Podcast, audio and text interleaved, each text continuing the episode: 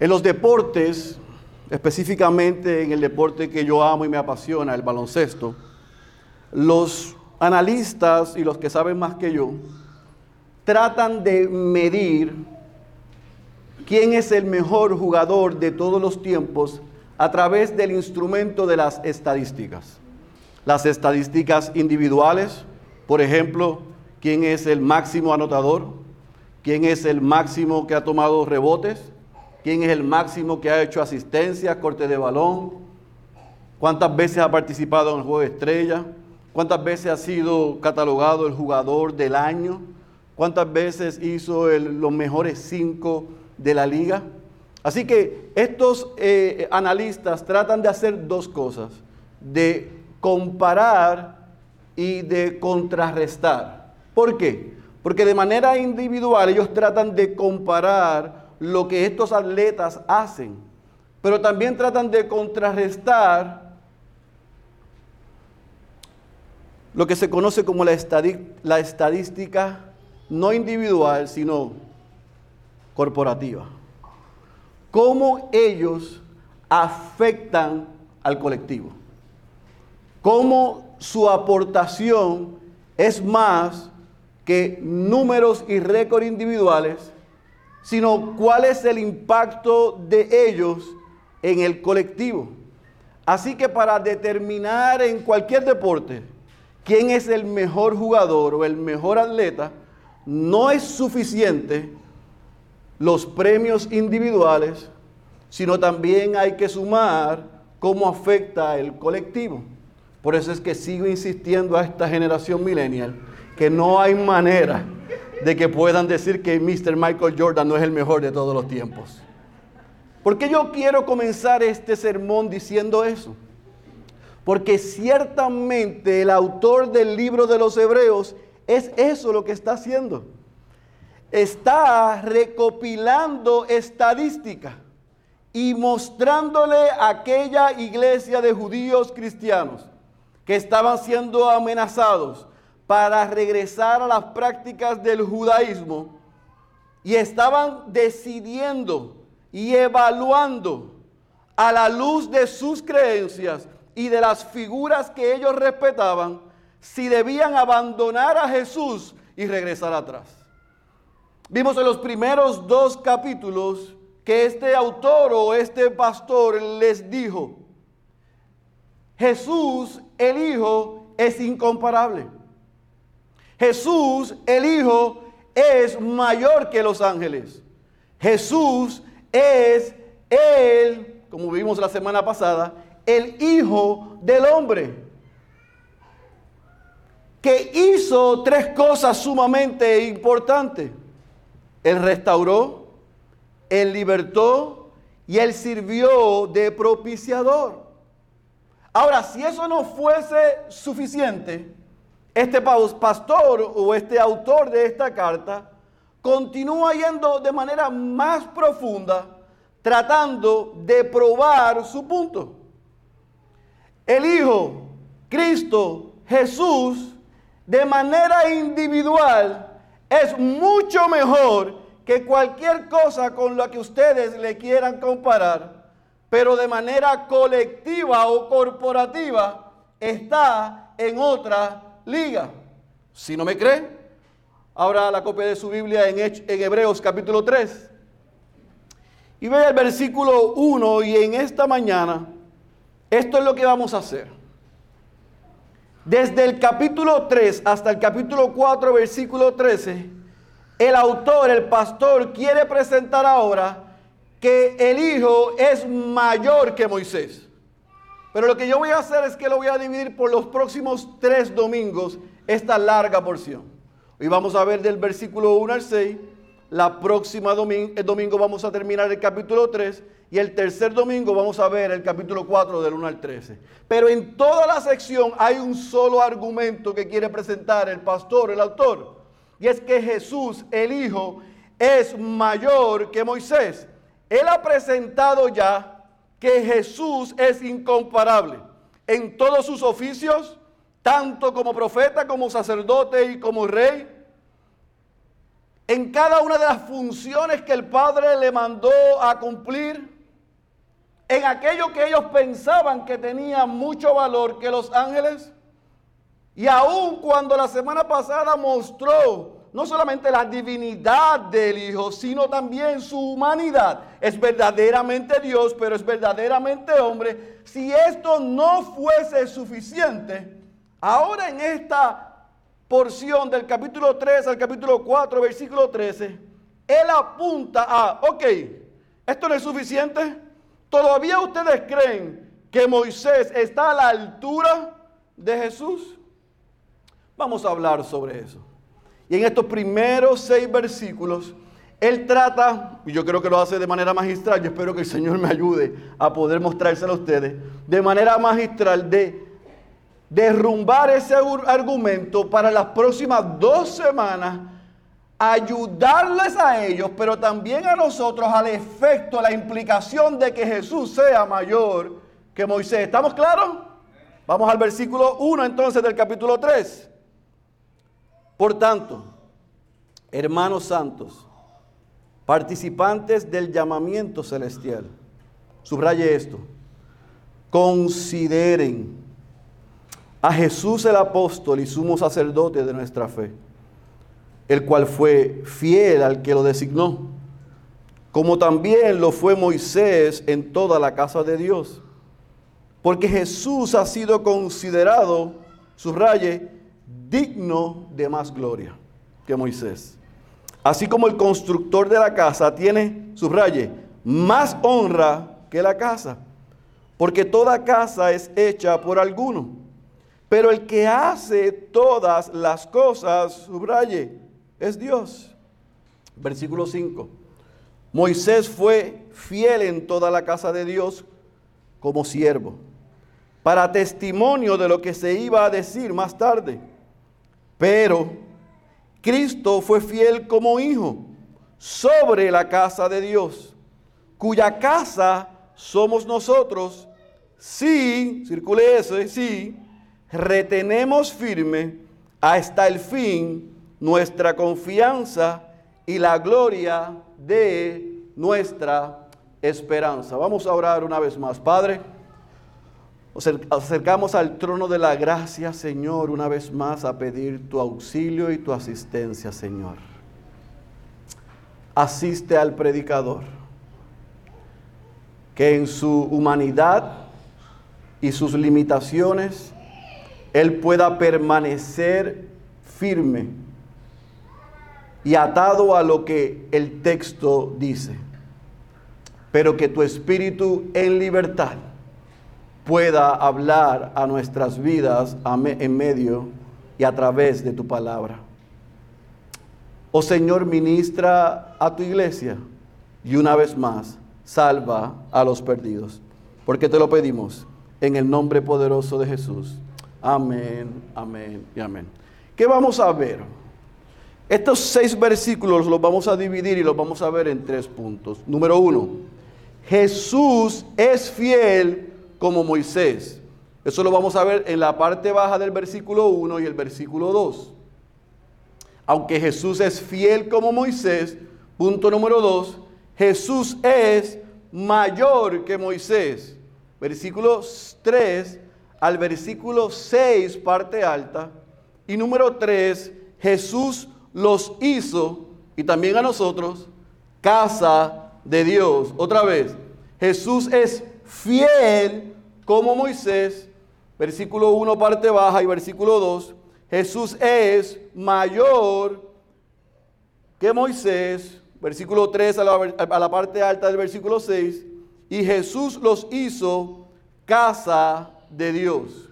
Usted debe decir, pero ¿y qué pasó con la parte alta del versículo 1? Bueno, es que la parte alta del versículo 1 está transicionando el pastor a lo que ha dicho en el capítulo 2. Y el capítulo 2, el, el versículo 1 del capítulo 3 comienza haciendo alusión a lo que dijo ya en el capítulo 2. Usted ve que él comienza diciendo, por tanto, por lo que ya les acabo de decir, por lo que compartí con ustedes anteriormente y comienza haciendo dos expresiones sumamente importantes. Por primera vez en esta carta o en este sermón, el pastor le llama a ellos hermanos. Y no solamente le dice hermanos, sino que les dice hermanos santos. Ustedes han sido santificados, ustedes han sido separados, ustedes y yo juntos somos parte de la obra que Cristo hizo por nosotros. Ya no vivimos como vivíamos antes, ya no actuamos como actuábamos antes, ya no hablábamos, hablamos como hablamos antes. Ahora somos separados para Dios por los méritos de Cristo. Y no solamente dice hermanos santos, santos, sino que también les llama participantes del llamamiento celestial. En otras palabras, ustedes no solamente han sido santificados y separados por Dios, para Dios por Cristo, sino que también Él nos ha hecho y nos ha hecho participantes del llamamiento, de la esperanza, de la herencia que Dios en Cristo tiene para nosotros. Si en el capítulo 2 el pastor apretó los tornillos, pongan atención a lo que estoy diciendo. Jesús es mayor que los ángeles. Él es el Hijo de los, del hombre, quien los libertó, quien fue el que fue propiciador. Ese los ha hecho hermanos, santos, participantes de una herencia. Este no es el fin.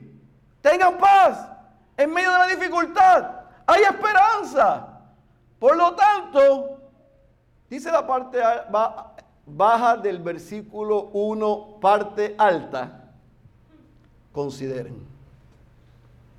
Consideren. ¿Se recuerdan en el capítulo 2, versículo 1 al 4, cuando le dijo pongan atención? Pongan atención a lo que han escuchado. Ahora le dice, consideren, hermanos santos y participantes del llamamiento celestial, consideren a quién? A Jesús. Y le da dos oficios adicionales a lo que hemos visto en los primeros dos capítulos. Le dice el versículo 2, consideren a Jesús el apóstol. Este es el único sitio en las escrituras donde se le llama a Jesús apóstol, enviado a cumplir la misión de la misión de Dios. Él es el embajador de Dios, quien vino a la tierra a representar a Dios porque es Dios mismo a cumplir la misión de aquel que lo envió. Considérenlo, escúchenlo, presten atención. Y no solamente eso, no solamente lo consideren porque Él fue el enviado, considérenlo porque Él es el sumo sacerdote. Él es quien dio su vida por ustedes. Fue Él el que se paró delante de Dios para que su ira no fuese contra ustedes, sino contra Él, para que ustedes hoy estuviesen libres y pudiesen tener acceso a Dios. Consideren, presten atención a ese enviado que dio su vida por ustedes. ¿Por qué? Él lo dice. Porque Él es tan fiel como Moisés. Ese apóstol enviado, ese que dio su vida por ustedes, fue fiel a quien lo envió. Ahora, a mí me resulta interesante el argumento de la manera que lo va desglosando este pastor. Ellos están luchando, escuchen bien, con regresar atrás. Dejar el cristianismo para practicar otra vez el judaísmo. Y en el judaísmo, ¿quién era la figura principal? Moisés. Así que ellos veneraban a Moisés. Ellos veían a Moisés a la altura casi de Dios. Pero ellos fueron salvos por el Evangelio. Ellos creyeron en Cristo como su sustituto, aquel que fue a la cruz por sus pecados a darle salvación. Y ahora estaban en el dilema de, ¿Cristo es suficiente o tenemos que regresar a Moisés?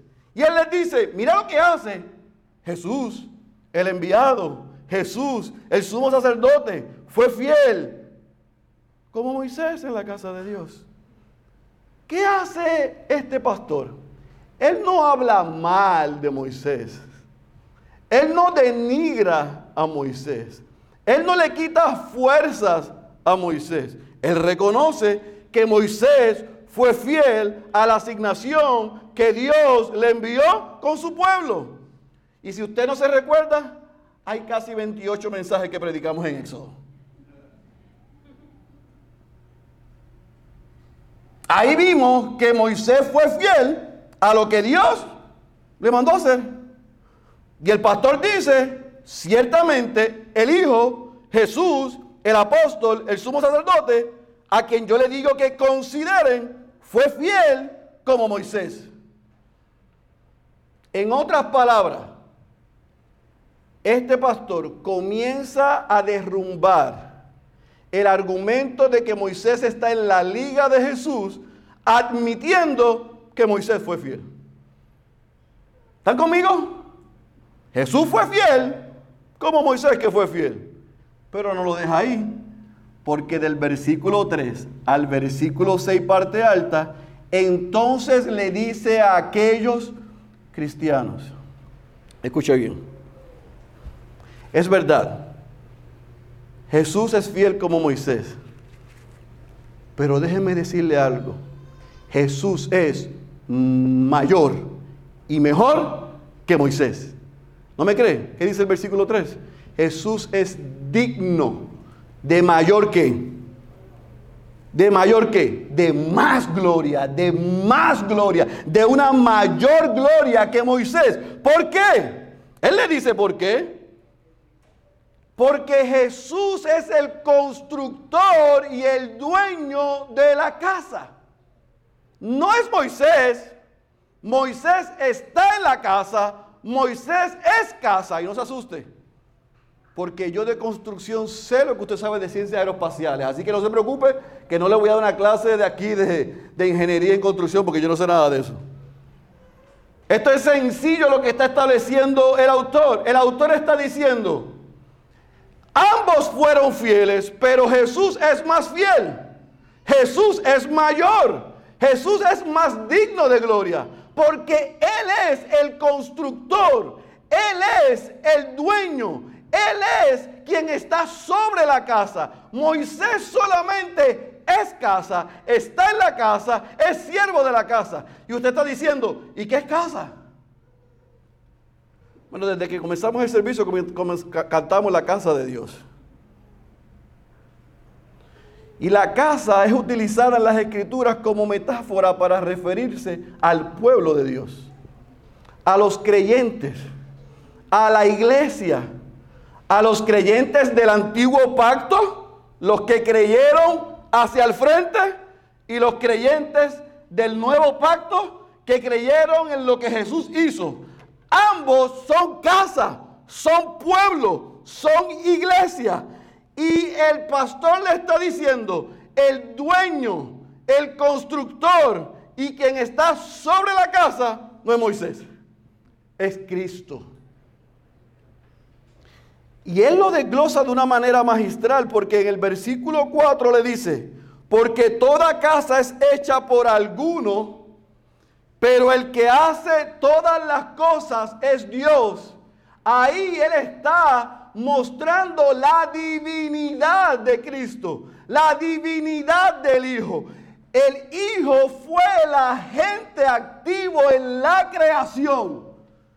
El Hijo estaba haciendo todas las cosas. Cuando el Padre escogió a Israel como su pueblo, el Hijo estaba activamente en medio de todo eso.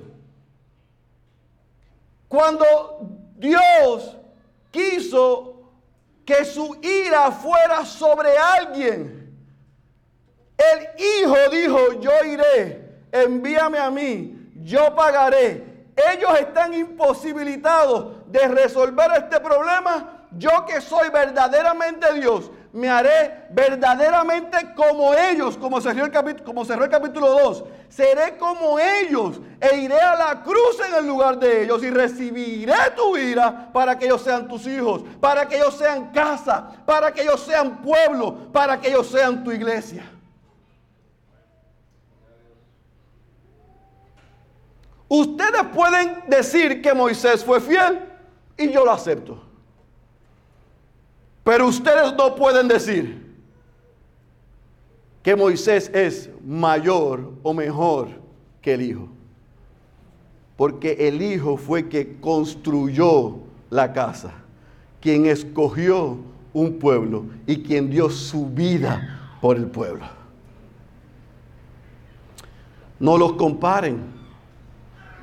En el versículo 6 el autor dice, en el versículo 5 él hace una repetición, pero en el versículo 6 él dice, ciertamente Moisés fue fiel como siervo,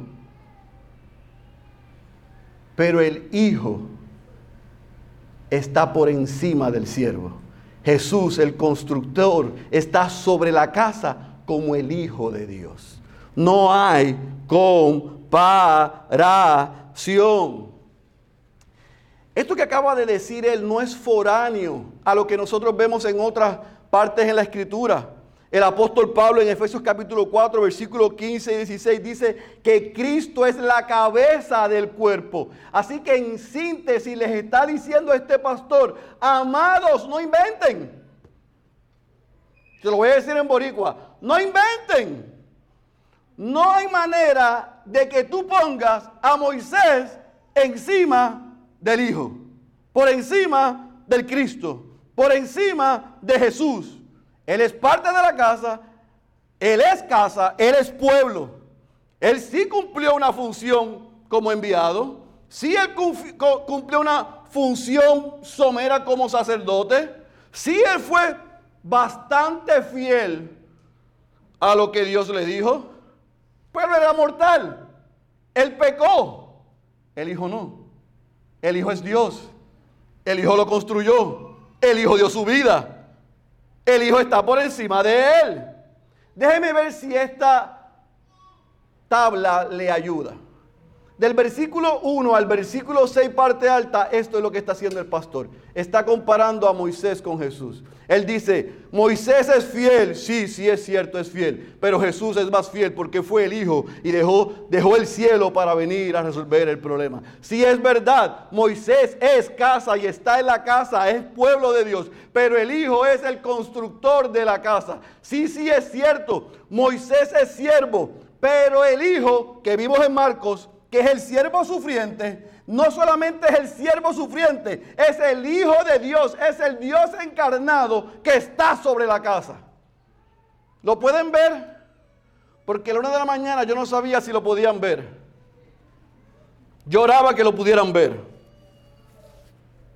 ¿Lo ven?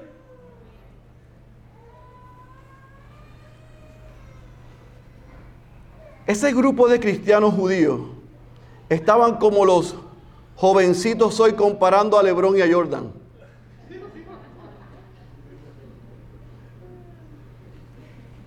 Están haciendo lo mismo. No, sí, sí, sí, es verdad que Jesús, sí, sí, él fue fiel. Oh, pero Moisés, ustedes no recuerdan lo que hizo Moisés. Él fue al Padre, le dijo, no lo borres a ellos, bórrame a mí. Oh, sí, ese Moisés. Oh, sí, sí, Jesús fue a la cruz, sí, pero Moisés cogió y derrumbó aquel becerro y le hizo tomar a nuestros padres el polvo de oro. Oh, sí, ese Moisés. Así andaban ellos, como los millennials, haciendo lo mismo. ¿Y qué hace el pastor? Espérate un momento. Vamos a separar los niños de los hombres. Vamos a separar a los hombres de Dios. Vamos a separar los argumentos. Moisés, damos gracias a Dios por su vida. Damos gracias a Dios por su obediencia. Damos gracias a Dios por lo que hizo. Pero no me lo comparen con el Hijo. La fidelidad de Moisés no se compara con la fidelidad de Jesús. Lo que Moisés hizo por el pueblo no se compara con aquel que dio su vida para salvar al pueblo. El gran siervo que fue Moisés no se compara con el Hijo de Dios que está sobre la casa. No hay comparación. No se atrevan a ponerlos al mismo nivel. Otra vez, del versículo 1 al versículo 6 no se habla mal de Moisés. Apréndase eso. Se dice lo que es el Hijo. Y cuando se dice lo que es el Hijo, es suficiente. Usted no tiene que estar argumentando con la gente que quieren bajar a nuestro Dios y argumentar que Jesús no es Dios o no es hombre. Déjelos ellos en su enredo. Ore por ellos, que lean la palabra y que el Espíritu les revele que Jesús está en otra liga. Eso es todo. Eso es lo que yo hago con los lebronistas. No, no ustedes hablen de eso. Yo, yo, sé que el otro está en otra liga. Eso es lo que yo hago. Voy a ponerme a pelear yo con alguien que quiere tomar a Jesús y desmembrarlo. No, tú sabes que él era 50% Dios, 50% hombre. Como dijo uno por ahí, él no, murió, él expiró, se empezó a decir disparate. Yo no voy a romperme la cabeza con ellos. Yo descanso en la persona de Jesús.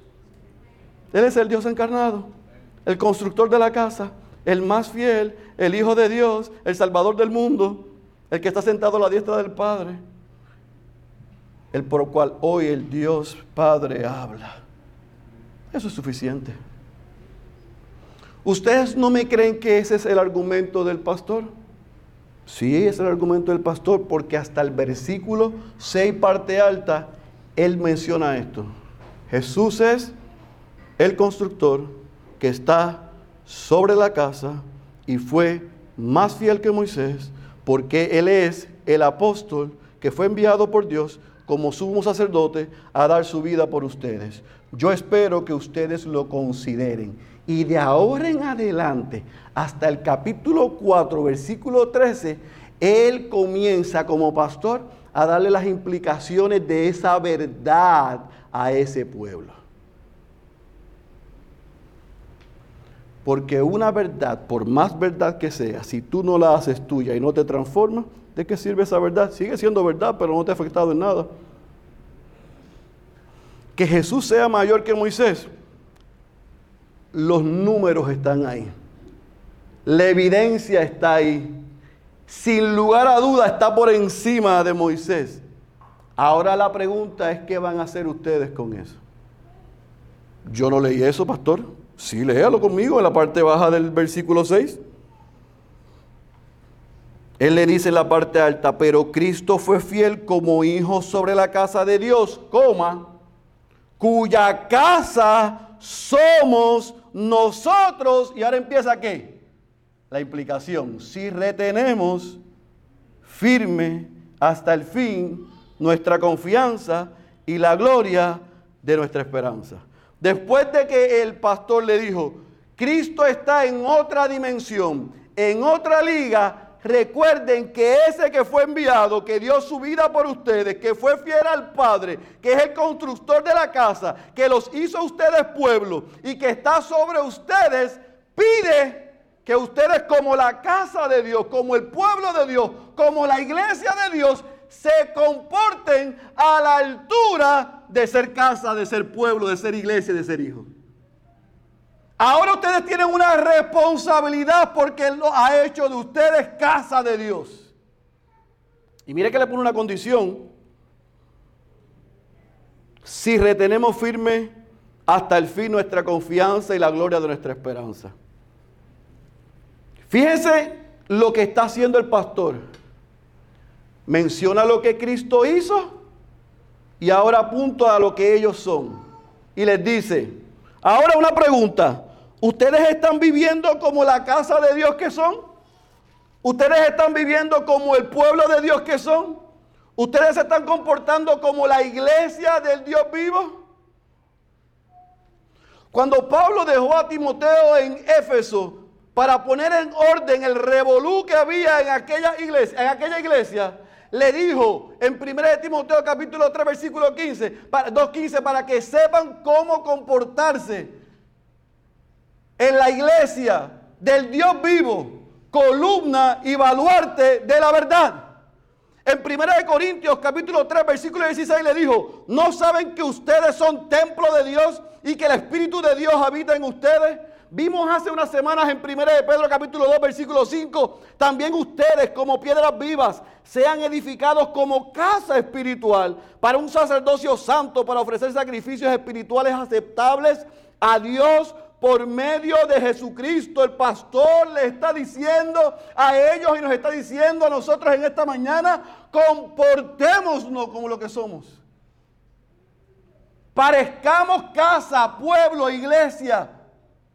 Vivamos de una manera que traiga gloria a Dios.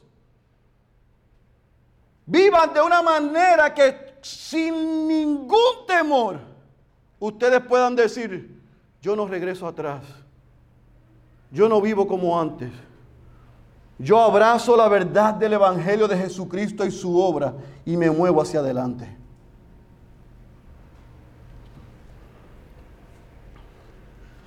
Tienen que recordar el contexto, mis amados. Este grupo de creyentes estaba titubeando. Estaban diciendo el sacrificio de Jesús. Ah, sí, pero yo creo que tenemos que regresar a la ceremonia de hacer sacrificios. Sí, sí, sí, sí, yo sé que Él es el sumo sacerdote y intercedió por nosotros, pero yo creo que debemos regresar a la práctica sacerdotal.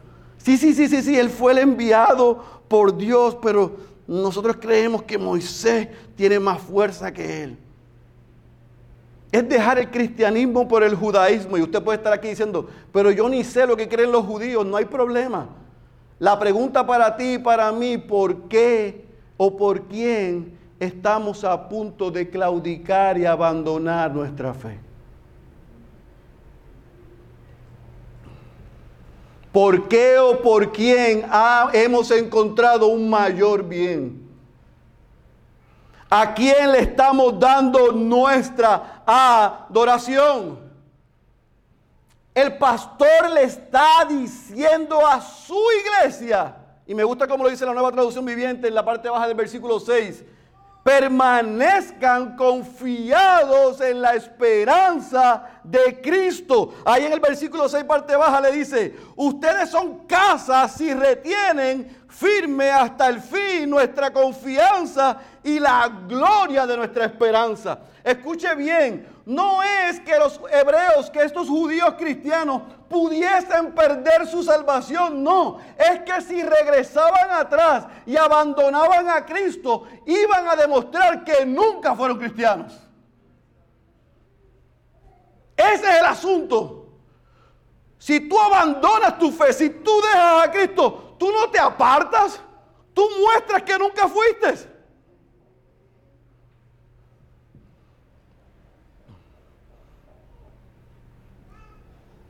Él le está diciendo, no se les ocurra otra vez compararme a Jesús con los ángeles, compararme a Jesús con Moisés. Pongan atención a la obra de Cristo, porque hoy Dios, hoy el Padre habla a través del Hijo. Él es el profeta de Dios, Él es el sacerdote de Dios, Él es el rey de reyes.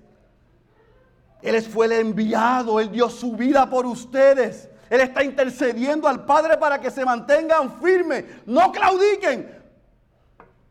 Fíjense, ah, yo quiero que subraye esta expresión. Retenemos firme, o como lo diga su versión, la que usted tenga, es una expresión que se va a repetir en este capítulo 3, pero se va a repetir varias veces en los próximos capítulos. Por eso es que esta porción o este libro hasta el, versículo, hasta el capítulo 10, algunos quieren argumentar que se pierde, se gana, se pierde, se gana. No, no, no, no. Ante el contexto y la realidad que se encontraban aquellos judíos cristianos, el pastor se está tratando de asegurar, no adoren a nadie más que a Cristo. Si regresan, nunca fueron transformados por Él. Esa es la evidencia. reténganlo, manténganse en firme. ¿Está difícil la cosa? Recuerden la esperanza que hay en Cristo. Eso es suficiente.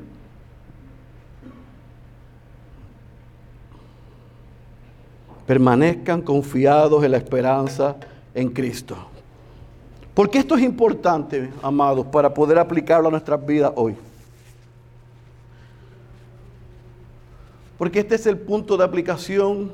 Doy algunas cosas, oramos y nos vamos. Porque lo que Moisés no pudo, nadie lo puede.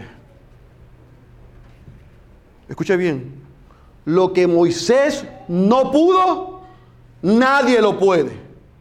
Moisés no pudo salvar al pueblo. Moisés no pudo tener obediencia perfecta. Moisés no pudo darle la herencia completa a su pueblo. Moisés no era el constructor, constructor, Moisés no era el dueño de la casa, sino que Moisés era siervo. El punto del pastor es mi punto. Si Moisés estaba incapacitado de darle salvación, vida eterna, seguridad, confianza, plenitud, ¿por qué iban a dejar al apóstol, al sumo sacerdote, al profeta, al rey, al Dios encarnado? al mayor que los ángeles y mayor que Moisés por regresar atrás. Mi pregunta para ti en esta tarde ya. ¿A quién le estás rindiendo adoración? ¿A quién le estás rindiendo tu entrega? ¿Dónde está tu compromiso? De la misma manera que Moisés, que fue usado por Dios, pero no era Dios mismo. Este grupo de creyentes lo hicieron su ídolo y estaban pensando regresar atrás. Nosotros también estamos buscando en cisternas rotas y en gente mortales lo que solo el Hijo de Dios nos puede dar. Amados, yo tengo una mala noticia para ti. Ningún hombre puede salvarte. Ningún hombre puede amarte lo suficiente. Ningún hombre puede entregar su vida por ti al punto de asegurar salvación y vida eterna. Ningún hombre puede liberarte. ¿Por qué estás detrás de hombres y de cosas y estás claudicando, considerando abandonar la fe? ¿Cuál es la mentira que tú has creído? Ay, que es que cuando yo, desde que soy cristiano, usted no sabe lo que me ha pasado. Pues déjame decirte la cosa. Que si arrancas te va a ir peor que nunca.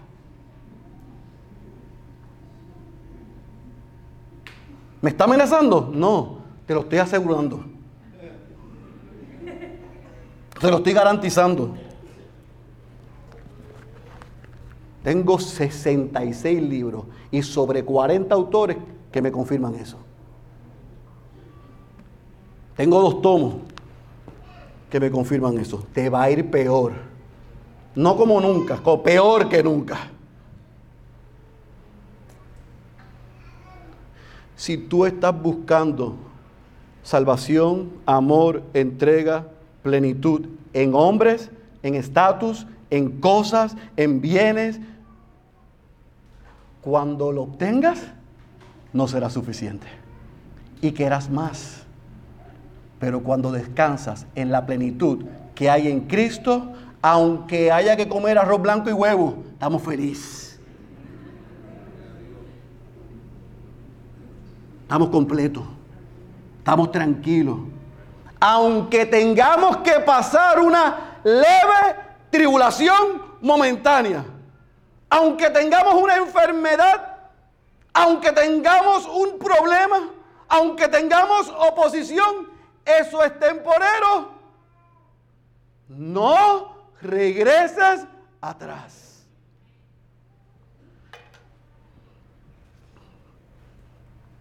Por todas las misericordias. Escúchame bien, porque el pastor estaba hablando con urgencia y yo quiero ser fiel al texto y hablarte con urgencia en esta tarde. Ni consideres regresar atrás ni lo pienses. Si hay algo que, te, que estás mirando que no debes mirar, rompe el aparato. Si hay alguien con quien estás andando que no debes andar, rompe la relación. Si estás yendo a un lugar que no debes ir, no vayas. Si estás haciendo algo que sabes que desagrada y ofende a Dios, déjalo hoy. Corre a Cristo. Corre a Cristo. Corre a Cristo. Corre a Cristo. Corre a Cristo. Corre a Cristo. Porque aquí la cosa se puede poner difícil, pero estamos en la casa con el pueblo con su iglesia. Y Él ha prometido que está como constructor y como dueño sobre la casa que somos nosotros. Y aunque vengan vientos y tempestades, la casa puede que sacudirse un chispito, pero no se va a mover porque está sostenida en la roca que es Cristo Jesús. Corre a Cristo. No corras de Él. Corre a Cristo. Depende de Él.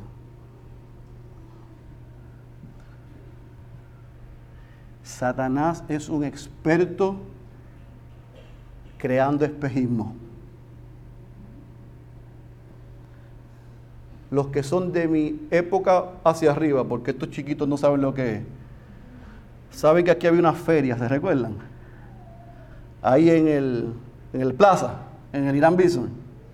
Y había en esa feria un salón de espejo. Que yo me puse a pensar anoche si yo perdí el pelo por todas las veces que me di los espejos incorrectos.